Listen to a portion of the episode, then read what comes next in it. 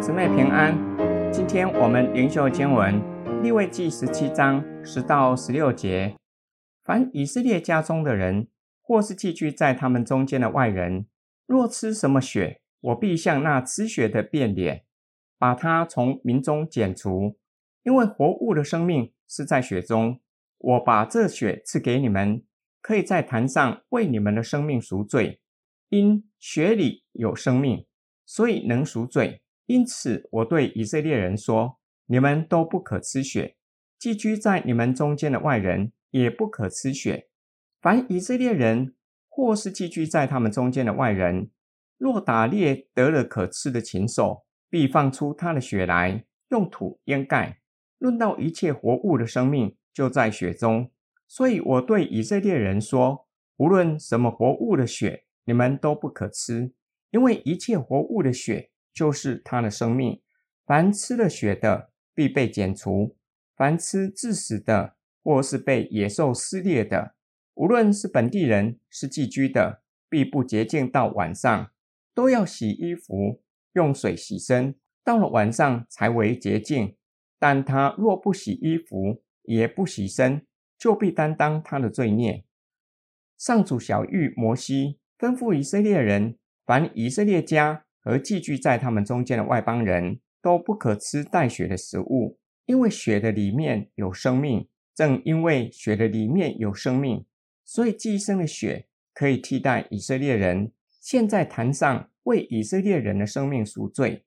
紧接着指示他们，若是打猎得来的野味，需要完全的放血，用土将血掩盖起来。凡是吃带血的食物，或是吃血。都必被剪除。若是吃生病而死，或是被野兽撕裂的，无论他是以色列人，或是寄居的外邦人，都必不洁净到晚上，且要洗衣服，用水洗身，才为洁净。若是不愿意遵守上帝的命令，必担当自己的罪。今天经文的默想跟祷告，直到如今，敬虔的犹太人依然遵守洁净条例。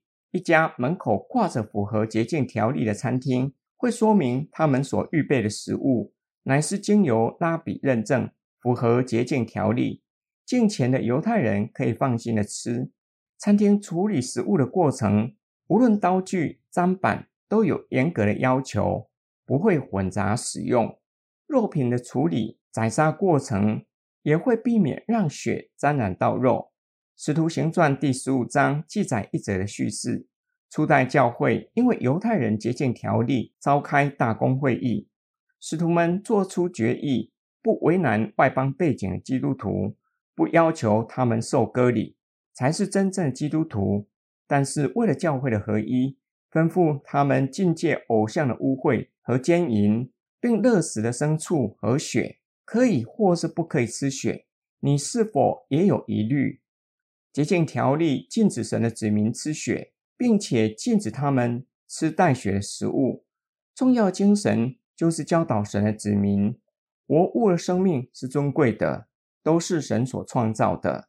当敬畏创造生命的神，同时教导我们，神早已经预备了替代性的救赎，将这血赐给我们，可以为我们的生命赎罪，也就是借着主耶稣基督的牺牲。替代罪人为我们流血，将我们的生命赎出来归给上帝。我们一起来祷告，亲爱天父上帝，感谢你以你的形象和样式创造我们，感谢主耶稣基督代替我们流出宝血，洗净我们的污秽，使我们晓得敬拜创造生命的神，能够活出神的形象和样式。我们奉主耶稣基督的圣名，感谢祷告。阿门。